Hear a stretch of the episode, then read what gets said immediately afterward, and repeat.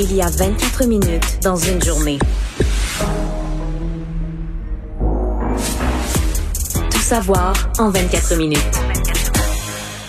Eh oui, 24 minutes avec Mario Dumont et Vincent Dessureau. Vincent, pour euh, résumer l'actualité, c'est un nouveau segment dans l'émission. Oui, on fera ça euh, tous les jours. Donc, question vraiment d'avoir une vision complète de l'actualité euh, du jour ici et dans le monde là, en 24 minutes. Alors, vous aurez le tour complet. Et évidemment, ben, c'est déjà le jour 2 de la campagne électorale. Exactement. Jour 1 étant le déclenchement. Et dès ce matin, on commençait des annonces. Oui, ça va vite. En commençant par les conservateurs, peut-être de Erin O'Toole, où on annonçait donc matin la plateforme, les cinq points. Je sais que ça t'avait fait sourire le plan. Mais parce qu'hier, hier, il a dit, je sais pas combien de fois, le plan, nous avons un plan, je suis un homme avec un plan, un plan. À un moment donné, tu dis, ouais, il va falloir qu'on connaître le, plan. Ben, ça n'a pas été trop long parce qu'on a quand même un peu de, substance aujourd'hui avec le plan de rétablissement du Canada. Euh, donc, bon, présenté d'ailleurs par Erin O'Toole, faut dire, de manière virtuelle, euh, son document de 87 pages pour, selon Erin O'Toole, remettre le pays sur les rails. Alors, ce que ça contient, entre autres, euh, des euh, bon, programme d'aide aux entreprises qui rembourserait jusqu'à 50% du salaire des nouveaux employés jusqu'à six mois après la fin de la subvention salariale d'urgence du Canada. Un des gros points, euh, promettre un million d'emplois. Euh, donc, de nouveaux emplois. Il y a un enjeu parce que il y a un écart entre le Québec et le reste du Canada. Il y a encore des régions du Canada où il y a du chômage. Dans l'Ouest, ils ont connu des difficultés avec le ralentissement dans le pétrole. Là, ça reprend un peu. Euh, dans l'Est du Canada, dans les provinces maritimes, les provinces atlantiques, il y a encore du chômage. Mais au Québec, là, le mot création d'emplois, je veux dire, tout le monde cherche de la main-d'œuvre. Tu peux te dire que tu vas créer des emplois payants, mais t'es, es, ailleurs. Là, mais la réaction que je voyais autour, euh, Mario, aujourd'hui, c'était, voyons, euh, on a besoin d'un million de travailleurs, pas un million d'emplois, mais c'est possible que ce soit pas donc la même situation dans toutes les provinces. Ouais, en même temps, une bonne politique économique, je te dirais, tu peux quand même dire que tu crées des emplois, mais des emplois payants, là. C'est-à-dire que tu vas, mettons, robotiser certaines opérations. Donc, tu vas encourager les entreprises à robotiser certaines opérations, à mécaniser certaines opérations qui vont prendre moins de main-d'œuvre, le former des gens, puis donc des, tu vas avoir moins d'emplois au salaire minimum dans ton économie, parce que souvent, ils vont être remplacés par des machines puis tu vas avoir plus d'emplois payants. C'est une politique économique intelligente en temps de plein emploi. Là, quand tu manques de main-d'œuvre, c'est ça que tu dois faire. Mais là, pas. M. O'Toole parle de créer des emplois en général. Pour le Québec, ça, ça pogne pas, là. Euh, la question de l'équilibre budgétaire, parce que ça va être revenir dans, bon, beaucoup, là, que Justin Trudeau a trop endetté, veut un plan de rééquilibre budgétaire sur 10 ans. Moi, ça me plaît. Moi, ça me plaît. Écoute, le directeur parlementaire du budget a dit si on fait rien, le, budget, là, au Québec, au Canada, est déséquilibré pour 70 ans l'analyse du gars qui est là au Parlement pour qui est pas sans, qui, est non partisan, il regarde les finances et dit là, les, finances sont dans un tel état qu'on a peut-être pour 70 ans. Quelqu'un qui se donne un plan pour, pas un plan de fou pour tout couper là, en deux ans, là, mais sur dix ans. Ça, c'est certainement le chapitre qui m'a qui m'a intéressé. Je, malheureusement, je pense pas que dans le grand public, c'est si populaire que d'avoir des finances publiques en ordre. Surtout que dans les derniers mois, on a donné l'impression que t'empruntes, t'empruntes. Écoute, la Banque du Canada imprime de l'argent.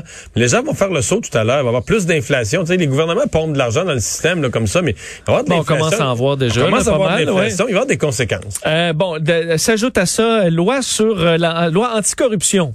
Est-ce que c'est vendeur pour la population, entre autres. Euh, vendeur c'est pas un gros sujet d'actualité, mais tu peux pas être contre ça. Ça permet de ramener des dossiers de Justin Trudeau sur le lobbying. C'est ça. Puis We Charity. Ça va permettre de parler de We Charity durant la campagne. Mais Vincent, là, tu viens de nous parler de tout le contenu mais, c'est pas ça. Oui, il y a le contenant. C'est le contenant qui fait la nouvelle aujourd'hui. Oui, parce qu'il s'est représenté, euh, M. O'Toole, avec une image euh, rafraîchie. Là. Euh, décris-nous ça. Décris-nous la ben, couverture. Un peu, oui, ben, c'est, enfin, on a l'impression que c'est une couverture de magazine, là, le GQ. Magazine de mode. Magazine, euh, c'est ça, là, tendance pour hommes. Il est, euh, il a pas son veste, son kit, là, son complet traditionnel, beaucoup plus relax. moi, je trouve que il a ça... un t-shirt noir très serré. On voit les pectoraux, les biceps, les, bras, les bras croisés. Je sais pas s'il y a les cheveux en bataille. J'oublie, des fois, on essaie de leur mettre un peu de gel des cheveux, là, comme à Stéphane Dion. Mais euh, moi, je trouve que ça marche quand même. Je sais que certains trouvent ça ridicule, ce genre de changement de look en début de campagne. C'est qu'il n'y a pas d'entre-deux. Soit les gens trouvent ça loufoque. Moi, personnellement, je trouve que les conservateurs n'ont pas le choix. Présentement, ils sont à 30% sont en bas de ce qu'Andrew Scheer avait à pareil, au pareil moment. Puis à un moment faut que tu tires la... Tu sais, des fois, euh, tu sais, mettons, la campagne... On a beaucoup discuté de la campagne de Valérie Plante, là, tu sais, euh, l'homme de la situation, statut de la lune, femme sans... Mais tu vois, ça fait connaître de même. Puis je trouve qu'il y a un peu de ça, Aaron O'Toole, de dire, regarde, il y a du monde qui vont trouver ça niaiseux, mais on va parler, on va regarder l'image, tout le monde. Et Veux, veux pas, l'image a fait plus des contracts. Ça, ça, ça, ça, fait réfléchir sur un gars différent que dans son habit bleu. Parce que Andrew Shear, on l'a jamais, on n'a jamais réussi à le décoincer comme ça. Du tout. Donc là, ils peuvent pas faire la même. On peut pas se dire ah, c'est un nouveau euh, Andrew Shear. Là. Euh, et ça, on le voit souvent dans son même petit kit assez euh, straight. Là. Donc, euh, je pense qu'il va falloir qu'il se, qu se décoince et qu'il s'ouvre un peu. Donc, c'est peut-être une mission accomplie à ce niveau-là. On le verra. Euh, sinon, aussi, bon, assistance euh, ou investissement massif dans le soutien à la santé mentale. Alors ça, ça c'était important pour M. O'Toole. Ça fait partie des grandes annonces aujourd'hui. Bloc québécois. Euh, T'en parlais tantôt parce que on a eu quand même un peu d'informations dans la première émission de notre collègue Philippe Vincent Foisy ce matin sur Cube Radio. Il parlait avec qui François Blanchette et on lui a posé la question des euh, avez-vous des attentes? Combien de sièges le Bloc veut avoir aux prochaines élections? Et ben, il a donné un chiffre. Alors, on va l'écouter. Évidemment, je me plais à rêver de 40, parce que 40, c'est la majorité des sièges au Québec. On pourrait dire que nous parlons pour le Québec. Et évidemment, les sièges qui nous amènent à 40 sont déjà précisément ciblés. Euh, les gens qui les occupent vont avoir des visites fréquentes. 40 sièges? Ben, c'est une prise de risque, là. Moi, je trouve que M. Blanchette, il, est bon. Donc ça, le bloc, pour moi, il y a, comme, il y a comme, quasiment rien qu'un avantage au bloc. C'est que le chef est habile euh, en réponse aux questions, en débat, maîtrise bien ses dossiers et maîtrise bien le langage, le, verbe, l'expression. Il est comme vite sur ses patins, tu vois dans ses yeux, il va venir les questions, puis tout ça. Mais je trouve que il y, a, deux, trois problèmes pour le bloc. La dernière fois, on dira ce qu'on va dire, c'est vrai qu'il partait faible. C'est vrai qu'il n'y avait pas tant d'argent dans les coffres. il y avait des problèmes. Mais pour le bloc, les attentes, la balle était comme au centre du marbre. Y avait, les attentes étaient basses. Il y avait des chicanes. La, la, pas la loi 21 sur la laïcité que M. Trudeau menaçait de contester. puis François Legault qui avait présenté 10 demandes très nationalistes que Justin Trudeau pouvait pas remplir. Fait qu'il y avait comme pour le bloc, sur le plan politique, quelque chose de vraiment, vraiment, vraiment facile. Tu comprends? À l'inverse, cette fois-ci, bon, ils ont plus de moyens ils ont ramassé plus d'argent, fait des meilleures campagnes de financement, le bloc est plus solide. Mais la balle est pas mal moins sur le centre du marbre. Hein. Là, s'il veut frapper un coup de circuit, il faut qu'il aille la chercher sur le coin du marbre, pas à peu près. Parce que là, M. Trudeau a tout aplani les chicanes. Tout, tout, tout, tout aplani les chicanes avec le Québec. Oui. Euh, la bonne entente avec euh, euh, François Legault, les dossiers sont réglés, l'argent pour les garderies, tout est signé avec François Legault, et tout ça. Ah, il pourrait manquer de carburant pour le bloc. Quand je dis, quand je dis du carburant, c'est quoi le carburant du bloc? C'est de s'indigner. T'es! Non, mais tu sais, oui, ben, c'est sûr, ça, sert à ça, là. le Canada nous a laissé tomber, nous a oubliés. Alors, là, c'est correct, on déclenche, M. Euh, Blanchette prend le crédit pour dire, oh là, on a poussé le gouvernement à tel, tel dossier. Mais c'est long, 35 jours, Vincent. 35 jours, là, bon, OK, t'as un débat, tout ça, mettons, mettons, ramener ça à 27, 28 jours, où faut que tu dises quelque chose de nouveau et différent. Quand tu vas gouverner, quand c'est toi qui peux gouverner, tu veux, es un parti qui aspire à prendre le pouvoir, mais là, tu prends tes engagements en matière d'agriculture, de ceci, et tu diversifies tes affaires. Mais pour le bloc, j'ai vraiment, je me si j'étais bloqué, je craindrais de manquer de manquer de, épuisement, manquer, ah de manquer de carburant. Mais quand on demande à François Blanchet, là, il sort vite là, les euh, changements climatiques, la gestion de l'offre, il y a quand même euh, mais, mais ça des sujets il peut pas vraiment il peut pas tant que ça s'indigner tu sais c'est pas le Québec présentement est pas victime de quelque chose d'épouvantable dont tout le monde parle. Si on a 2000 cas dans trois semaines. Ouais, là il va pouvoir parler que c'était pas ça pas de bon sens de déclencher en temps de pandémie. Mais les autres vont dire la même chose. Les autres vont dire, la, même chose. Euh, il y a eu des questions concernant le troisième lien aujourd'hui posées à François Blanchet. Évidemment, un gros projet de la région de Québec et euh, a dit que le bloc était neutre là-dessus. Ça, ça tient pas. Ben, ben, ça, non, mais autant je dis là, et François Blanchet, il est habile, puis tout ça sur bien des choses. Tu pas t'en sauver. Ben, qu'est-ce que t'en penses? Est-ce que tu penses, OK, est-ce que tu penses qu'un chef et des candidats sur la rive nord et sur la rive sud de Québec, parce que le troisième lien touche les deux rives, est-ce que tu penses sincèrement qu'un parti politique, un chef et des candidats peuvent pas prendre position sur le sujet. c'est trop facile, dans le fond. Ça trop facile. Tout le monde en parle. Tout le monde, tout le monde a un, point de vue sur le troisième lien. T'es pour ou t'es contre. Alors la position du bloc, je comprends en théorie ce qu'ils veulent dire. Là. Ils disent, nous, on n'a pas à prendre position. C'est le gouvernement du Québec qui mène ça. Puis si le gouvernement du Québec demande des budgets, ben nous, on a à s'assurer que le Québec va avoir accès au budget qu'il a droit. C'est qu'on se donne, on dit pas oui ou non, mais Ben non, si mais- le Québec, l'Assemblée Mais nationale ça, veut mais un ça, projet, mais ça, il faut mais que le fédéral paye. Mais ça, oui, tout ça, c'est tout vrai. Là. C'est tout, en théorie, Oui. c'est tout beau, mais Tu peux pas t'en sortir comme ça. t'es contre? Je veux Ouais. dire, on va construire, on parle de construire un méga gros tunnel qui coûterait, mettons, 9-10 milliards. Là. T'es pas, tu peux pas dire, ah, moi, je suis pas pour, je suis pas contre. Ouais, mais- sachant que c'est un sujet qui divise en plus, là. Ben oui. Tu t'en sors trop facilement. Non, mais c'est parce que ça n'aura jamais de fin. là. C'est-à-dire qu'à chaque entrevue dans une radio, un journal, tout partout, des conférences de presse, des candidats locaux de la région de Québec, du Bloc, ça va tout le temps, tout le temps, tout le temps revenir. Là. C'est- Puis là, plus ils répondront pas, plus les journalistes vont être affamés de savoir. C'est la, Puis, oui. c'est la question le fun à poser. Oui, mais tu peux le poser aussi à tous les candidats. Il y en a un qui va se mettre les pieds dans les plats à un moment donné qui va être Ben oui. contre. Êtes-vous d'accord que l'autre soit Puis dans les débats de candidats, là, les candidats adverses, ceux qui sont contre, vont dire Voyons, le bloc, là, vous, vous êtes, vous êtes pour l'environnement, puis vous, vous êtes mou là-dessus, vous laissez passer. là. Puis ils vont dire Non, non, je ne laisse pas passer, je suis ni pour ni contre. Puis à l'inverse, vous n'êtes pas capable de vous mettre pour Ah oui, les euh, conservateurs à la région de Québec. autres, on est pour. Ben oui, t'as raison. Euh, la NPD, un Oui. mot sur la NPD qui veut, euh, en fait, aujourd'hui s'attaquer à Justin Trudeau, disant que euh, il avait trop aidé les riches, là, les ultra riches, euh, disant que Ils parlent 60 plus des riches, là. les ultra riches, Les ultra riches. absolument. Mais tu sais pourquoi? Parce que les partis de gauche comme ça, tu sais, à la gauche. Commence à avoir des riches. Ben oui. T'as des profs d'université qui gagnent 100 quelques mille par année. Fait que t'as plein de, de, de- mais pas de, tu tu peux pas, tu peux pas appeler ton, ton prof d'université, tu peux pas l'appeler un riche, même s'il gagne 110 000 par année, là, ou 125 000 par année, là, Oui. qui te supporte, là. Fait que là, il- le, Les ultra riches. c'est, c'est pas gagné euh, C'est les 300 ul- 400 000. Non, non, non, c'est les ultra riches. C'est des millions. Donc, en disant que les milliardaires, entre autres canadiens, se sont enrichis de 78 milliards de dollars durant la pandémie, que les compagnies euh, qui ont reçu des subventions salariales euh, d'urgence, euh, dans bien des cas, euh, c'était des compagnies millionnaires qui ont donné vrai, des primes à leurs dirigeants.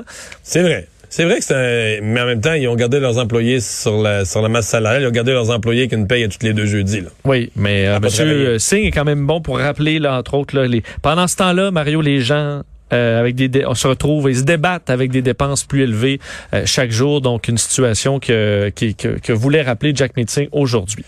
Parce que moi, tu sais, souvent, on parle de populisme, là, à la Trump, mais on, on a toujours tendance à, à- à parler du populisme quand c'est populiste de droite. Là. Ouais, ça, oui. pour moi, c'est le ça, mettons, l'histoire des ultra-riches. là. Pour moi, c'est le gros, gros, gros populiste de gauche. Jack là. Meeting est bon là-dedans, là. Oui, oui, mais ça, c'est le pire. Tu sais, des fois, c'est des politiques de gauche. Ça, mais là, tu sais, dire, tu sais, l'espèce de Robin des Bois, on va prendre, aux, on va prendre aux riches pour donner aux pauvres. Là, tu utilises même plus le mot les riches, là, parce que là, tu dis. Oui, j'en ai dans ma gang.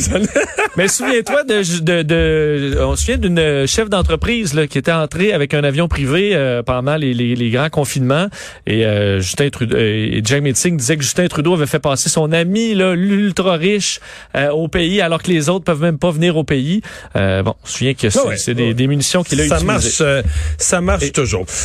Et les libéraux, euh, évidemment, aujourd'hui, le dossier qui, revenait frapper euh, Justin Trudeau, c'est euh, l'Afghanistan, euh, sur le fait que, bon, il, était d'ailleurs sur la rive sud aujourd'hui, avec son can- sa candidate de Longueuil, Charles Lemoine, candidat de Brome-Missisquoi, pour faire des annonces dans le domaine financier. Mais c'est l'Afghanistan qui a retenu l'attention. D'ailleurs, Justin Trudeau s'est dit bouleversé, très touché par les images qu'il a vues aujourd'hui. On va l'écouter sur le dossier de l'Afghanistan, c'est Justin Trudeau. Comme tous les Canadiens, j'ai été horrifié euh, par ces scènes qu'on a vues euh, à l'aéroport à Kaboul, euh, de ce désespoir qu'on est en train de voir dans des gens qui, plusieurs, ont été là pour aider les Canadiens, ont été là pour aider à rebâtir en mieux l'Afghanistan. C'est tellement... C'est à briser le cœur de voir ce qui est en train de se passer. Ouais. Il a, euh, un peu plus tard, là, évidemment, euh, une fois avoir constaté le problème, parlé de la volonté du Canada de rapatrier, entre autres, les, Afghans qui nous ont aidés, qui ont collaboré avec nos soldats, des traducteurs ou autres. Et on est quelques-uns à se demander, euh, pas qu'on remette en question sa sincérité, qu'il voudrait bien les ramener, mais est-il trop tard? Quand tu contrôles plus l'aéroport de Kaboul, quand c'est les talibans qui contrôlent la ville, le pays, euh, comment on va... Tu les ramènes comment, là? Oui. L'aéroport Ça, est fermé, là. Il n'y a plus de vol. Est-ce que tu les fais passer par d'autres euh, pays? Et là, euh, donc, c'est à eux à traverser les frontières. Parce que la mission pour aller les chercher, ça commence à devenir compliqué. Là. Euh, D'ailleurs, Erin O'Toole a, euh, bon, a voulu attaquer Justin Trudeau là-dessus, disant que M. Trudeau savait depuis des mois que les Américains allaient se retirer, a laissé derrière des interprètes et des fournisseurs, euh, qualifiant donc tout ça d'inacceptable. Alors, on voulait bien parler d'autre chose chez les libéraux aujourd'hui, mais c'est ce qui a retenu l'attention. Et dans le cas de M. Euh, Trudeau, il y a quand même eu des critiques de ses adversaires, à savoir est-ce que est-ce qu'il s'approche trop des gens? Est-ce qu'il respecte les mesures sanitaires? Vraiment, Oui, là? Parce que Justin Trudeau, c'est quand même fait près là, des gens. Des fois, c'est le coude. euh, donc, Il a pris des, des selfies, là, des des égo-portraits. Donc, euh, un peu prend des bains de foule. Pas complètement. Il n'y a pas de poignée de main ou de... Moi, de- j'avoue que je capote pas dans le sens que écoute, on- lui est doublement vacciné. On présume que les gens avec qui les gens qui j'ai l'impression de son organisation qui laisse passer des militants pour aller en contact avec le chef, je suis quasiment sûr qu'ils vérifient, j'espère en tout cas qu'ils vérifient qu'ils sont doublement vaccinés. Euh, T'es dehors avec le masque, doublement vacciné. À un moment donné, là, c'est les, tu comprends, la ceinture, les bretelles, du tape, tu sais, les culottes, Oui. ils vont finir par... Mais Mais pour l'opposition, c'est plus facile parce que là, tu es en pleine quatrième vague. Alors, on peut dire qu'on est plus prudent que Justin Trudeau. C'est un peu ce qu'a fait Yves-François Blanchet. Je veux faire entendre là-dessus Yves-François Blanchet et euh, la réponse de Justin Trudeau face à ces critiques. Lorsqu'on joue un peu le discours, nous devons lutter contre la pandémie, alors que le nombre de cas est encore en augmentation dans plusieurs régions au Canada, puis ça risque de durer. Donc, on ne s'amuse pas à faire des familiarités et des câlins euh, aux gens dans sa propre circonscription ou ailleurs. Ça me semble entre imprudent et incohérent. Euh, évidemment, euh, il faut suivre euh, les directives de santé publique. C'est pour ça qu'on est resté dans la rue, euh, pour ça que j'ai gardé le masque, pour ça qu'on utilise le coude plutôt que le serrage des mains. Mais je pense que c'est aussi très important de souligner à quel point les Canadiens doivent se sentir interpellés et participants dans ce moment important de décision pour notre pays. C'est certain que M. Trudeau porte un poids que les autres chefs portent pas, ayant lui-même déclenché l'élection. S'il arrivait des éclosions dans son entourage puis tout ça, il y a, si ça arrive dans l'équipe d'un autre candidat, il va dire ouais ouais, on l'avait dit là, que c'était pas le temps de faire des élections, puis là nous autres on est pris avec une éclosion dans notre campagne puis tout ça. Mais si ça arrive dans ça. non, si ça arrive dans l'équipe de Justin Trudeau, On va dire, ben oui, on, va- on te l'avait dit. Là, là, là, c'est sûr que ça fait patate beaucoup. Là. Là, il est obligé de dire ouais, là, j'ai fait des élections au mauvais moment, c'est moi qui est, c'est moi qui est dans euh, l'embarras. Euh, ben revenons euh, plus euh, largement, là, au-delà de ce que dit M. Trudeau sur la question de l'Afghanistan. Quelle journée à Kaboul. Oui, et des images qui vont passer assurément à l'histoire. Vous avez sûrement vu euh, cette, ce- ce- bon, ces, ces- ces images ce matin euh, d'un avion C-17, avion militaire américain, tentant de décoller là, de l'aéroport international de Kaboul. Euh, des derniers appareils. Tout le monde comprenait dernier. que c'était le dernier probablement Le qui allait dernier a dé- quitté débar- partir. euh, ouais. le tarmac envahi par des centaines et des, en fait, même des milliers euh, d'Afghans tentant de fuir le pays, au point où l'avion est carrément là, de centaines d'Afghans qui tentent de s'agripper à l'appareil. Euh, les, les Américains ont utilisé des hélicoptères Apache, des hélicoptères d'attaque pour euh, voler à très basse altitude, Pour tasser la foule. tasser les gens pour libérer la piste d'atterrissage ou de décollage.